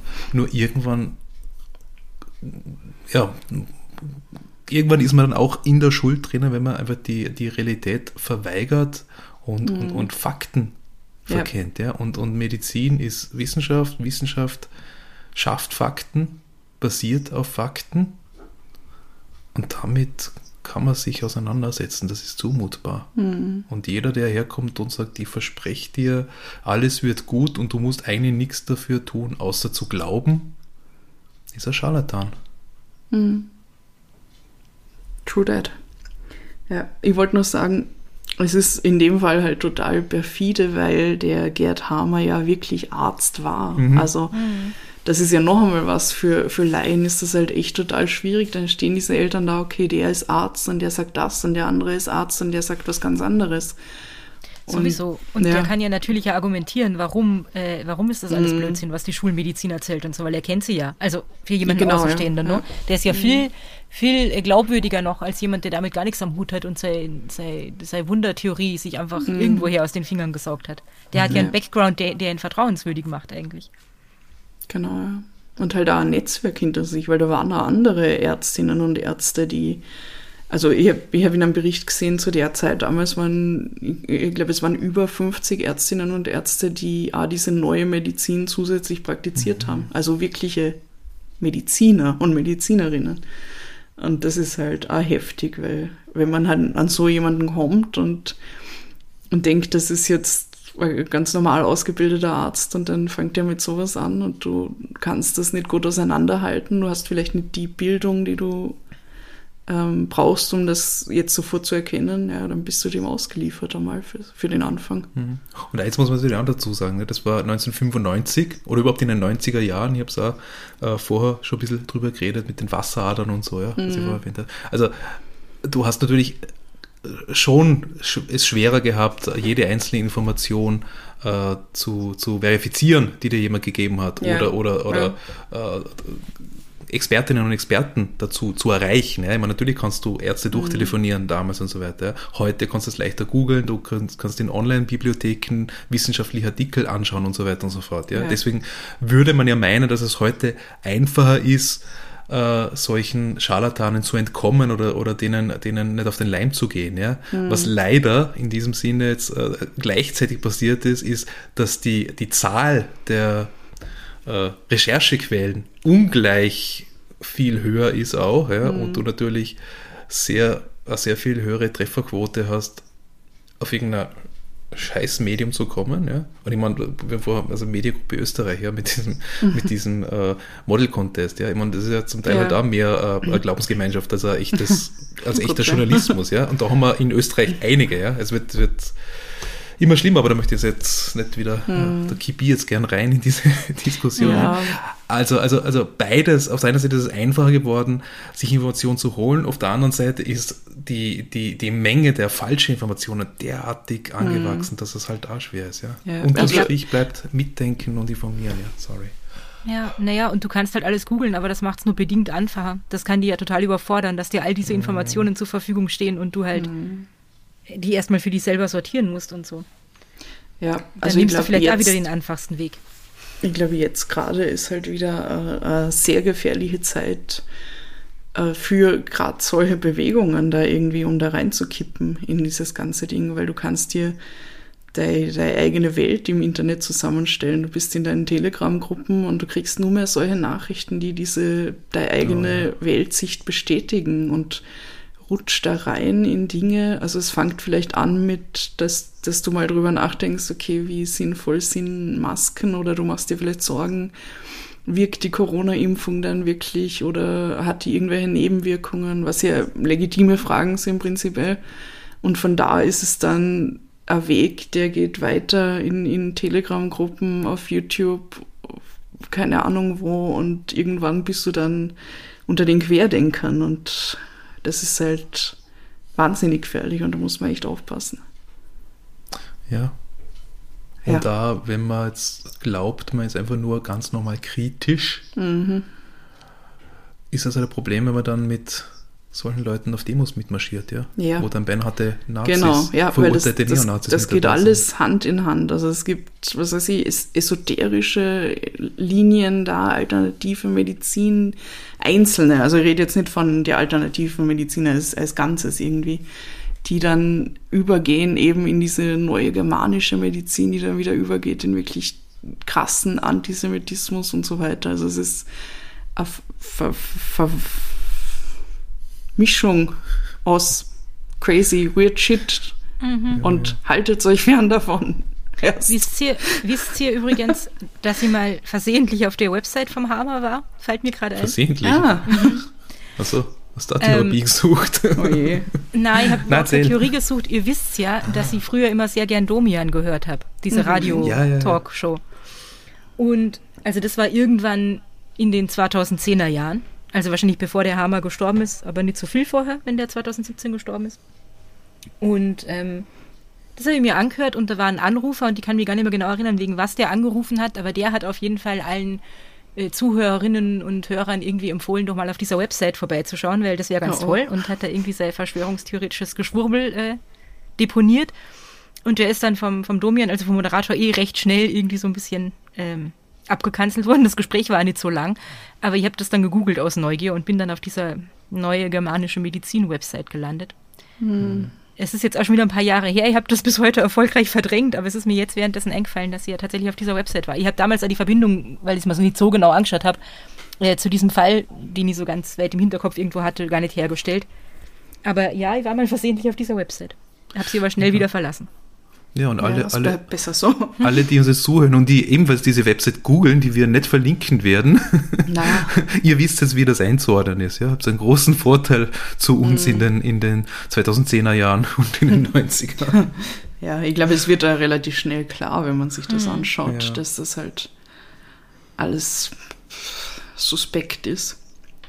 Ja, aber ich glaube, also um wieder zum Fall zurückzukommen, ich glaube halt, dass die, also ich, ich möchte halt der, der Familie Peter jetzt nicht die Schuld absprechen, also den Eltern, weil die, die sind für ihr Kind verantwortlich und die Kleine war erst sechs Jahre alt und sie hätten verdammt nochmal da zumindest eher einlenken müssen. Also es kann ja sein, dass man sich verrennt, wenn man jetzt wirklich außer sich ist vor Angst und eben mal da einen Wunderheiler kurz einmal befragt, was der denn denkt und so weiter. Ich meine, mir wird das, glaube ich, nicht passieren, aber ich glaube, wenn man damit schon früh in Kontakt ist und da irgendwie in diese Richtung geht, okay, dann ist das möglich, aber dass man dann auf diesen Kurs festhaltet, wenn der Kind halt schon wirklich schlimme Schmerzen hat und, und die, der Bauch wächst und der Tumor da immer mehr zum Vorschein kommt, das ist einfach nur falsch und, und macht mich unfassbar fertig. Aber was mich noch viel wütender und fertiger macht, ist, dass es halt Leute wie diesen Gerd Hamer gibt,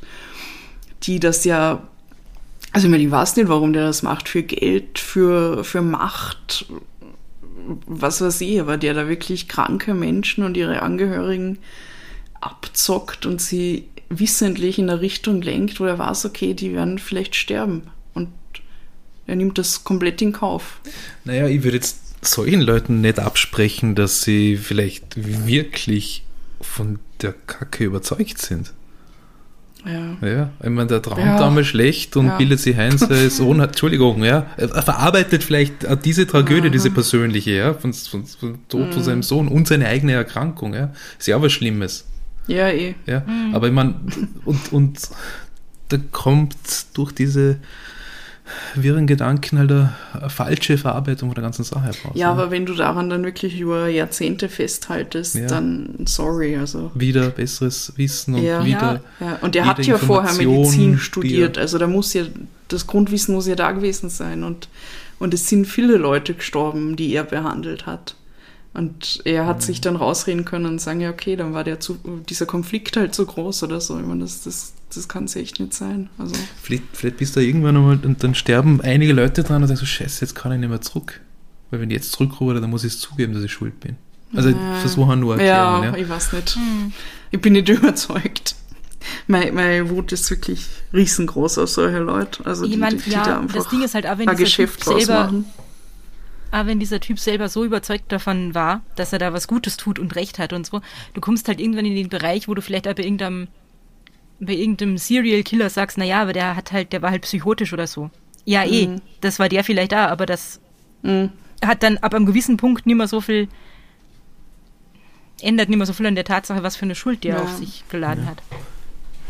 Ich möchte ich möchte gerne bei diesem Fall wieder mal unsere, unsere Hollywood-Skala Okay. ins Spiel bringen. Das ist ein, es, es wäre ein ganz toller Stoff für eine sehr gute und hoffentlich sensible Verfilmung, Mhm. um, um sich ja, dieser Thematik einfach anzunehmen. Ja. Ja. Sei es jetzt wirklich eins zu eins diese Geschichte oder sei es eine, eine Übertragung in heutige Zeiten, ja, mit, Mhm. mit Corona, ja. Ja, weil da stecken so viele Fragen drin. Ah, dieses, wie weit ähm, können oder dürfen Eltern gehen in den Entscheidungen für ihre Kinder und wann muss der Staat eingreifen und, Ja. und da die Verantwortung übernehmen und so. Also das ist irrsinnig spannend. Und es gibt da einen Film, möchte Oh. ich nur sagen. Ähm, aber ich habe den nicht gesehen, ich weiß ja gar nicht, wie er heißt oder so. Die Familie P war nicht sehr glücklich über diesen Film, möchte ich nur anmerken, weil sie Wahrscheinlich in einem Licht dargestellt worden sind, die, Okay. wo sie dem selber nicht zustimmen. Hm? Also Spielfilm. Ein Spielfilm, Okay. I wanna see. ja. Ja, aber ich finde da, dass, dass es wichtig ist, dass Leute diesen, diese Geschichte kennen und sich irgendwie Mhm. dem bewusst sind, wie weit das gehen kann. Ja. Voll. Stefan Ruzowitzki soll wieder eine Sky-Serie draus machen. Ja, genau. Rita, ich habe dich zum fünften Mal unterbrochen ungefähr. Es ist, es ist leider so schwierig ohne, ohne, ohne Augenkontakt. Ich echt, Sorry. ja, es ist echt schwer, wenn man sich nicht sieht. Ich wollte ja eigentlich ja nur zustimmen. Ich finde das, Hm. äh, also kenne jetzt diesen Film an, nicht weiß nicht, ob der gut ist, aber äh, es sollte nochmal verfilmt werden, irgendwie, in einem coolen Rahmen. Bin ich voll Ja. dabei. Diese Frage, ab, äh, also inwieweit Eltern dafür ihre Kinder entscheiden dürfen und so, die haben wir jetzt gar nicht diskutiert, aber ich weiß ja nicht, ob das dann zu weit führt, wenn wir das noch anschneiden. Hm. Ja, da könnt ihr ja drüber nachdenken. Mach, macht's euch Gedanken. Ja. Ja. Genau. Schreibt uns. Schreibt uns eure Gedanken. Ja, oder schickt uns Sprachnachrichten. Mhm. Wir haben nämlich Kanäle dafür. Kanäle, Kanäle. Kanäle. Ja. Ja. Wir haben Instagram, da findet ihr uns unter podcastposse Vienna. Und Facebook und Instagram at thepodcastposse. Und dann haben wir auch noch eine Website www.podcastposse.at mit einem schönen Kontaktformular. Und dann haben wir noch das Possiphone, wo ihr Nachrichten hinschicken könnt in jeder Form. Text, Video, Foto, Sprachnachricht, Signal, WhatsApp, Telegram. Wie ist denn da die Nummer, Bernhard? Die Nummer unseres Possiphones lautet 0043 für Österreich 677 634 662 63. Wir haben jetzt sogar ein ganz ein neues Possiphon, weil das Ja. andere ist eingegangen. Rita, du kennst es noch nicht. Bei unserem Ich kenne es nächsten noch nicht, persönlichen aber ich habe Kontakt gesehen, dass die es auch sehen. Sicherheitsnummer sich geändert hat. Ah ja, oh, ah ja, das sieht man ja. Jeder, der mit uns schon in Kontakt hat, hat das wahrscheinlich auch gesehen. Also wir sind's noch. Äh, wir, wir, wir, wir können es noch besser antworten, weil das Ding endlich einmal halbwegs schnell ist. Ja, wurscht. Äh, WhatsApp, Telegram, Signal, wie schon gesagt. Ja, wir freuen uns über ja, Feedback, äh, Korrekturen, falls wir mal was verschissen haben, Was wir sicher haben. Tipps, ja, Vorschläge für zusätzliche Stories oder oder Hintergründe zu der Geschichte. Und, ja. und immer all die Tierbilder, die uns schickt. Ja, genau. Schon wieder so liebe Katzen gesehen. Genau, genau. Und ach, Wir, wir müssen dann ja bald antworten mit unseren Possi-Tieren. Ja. wir haben neue Positiere, you guys. wir haben jetzt nämlich zwei Meerschweinchen. Ah. Ja. Oh, bald haben wir drei. Das dritte Meerschweinchen kommt hoffentlich auch noch. Das ist gerade in, im mehrschwelligen Krankenhaus sozusagen. Naja, das haben wir noch nicht holen können, weil, weil es uns noch ein bisschen krank, aber es wird bald wieder fit sein. Und, und dann haben wir drei und sie sind so lieb. Mhm. Ja, also jetzt möchte ich ganz viele Meerschweinchenbilder von euch haben. Und wir antworten mit ebenso. Ja. Ja, dann. Okay, na, wir haben noch was. Ja, Dieter, wir haben noch eine Info. was. Ja. Ähm, die euch vielleicht nicht so freuen wird, aber für die ihr hoffentlich trotzdem Verständnis habt. Ihr habt jetzt nämlich sehr viel Zeit, uns Fotos zu schicken und euch Gedanken zu machen über diese Folge. Weil ab jetzt äh, wird es nicht mehr jede Woche eine Folge von uns geben, sondern nur mehr jede zweite Woche. Ja, Ja. wir very schreien sorry, alle. but Naja, wir haben uns halt gedacht, Qualität vor Quantität. Hm. Und Genau. wir haben halt trotz Lockdown, glaube ich, alle ziemlich viel zu tun und viel Arbeit und so. Und Genau, damit ja. wir euch trotzdem coole, lange, gut recherchierte, interessante Fälle präsentieren können, brauchen wir einfach ein bisschen mehr Zeit. genau. Nicht ausgeschlossen, dass es vielleicht irgendwann Specials geben wird oder so, die eh wöchentlich kommen. Mhm. Aber äh, vorerst gibt es regulär jeden zweiten Donnerstag eine neue Folge von uns. Ja, wir haben das jetzt ein Jahr voll Vollgas durchgezogen, aber Oh, ja. jetzt, jetzt, ähm, also nicht, nicht, dass uns die Lust ausgegangen ist. Also wir haben immer noch sehr, sehr viel Freude an Oh ja. der Podcast Posse und am Wiener Blut.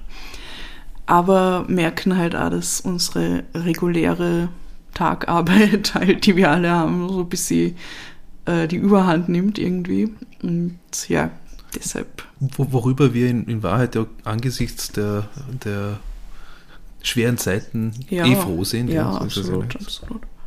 Ja, der lange Rede, kurzer Sinn. Für den Moment muss es leider so sein. Uns tut es genauso wie bei euch.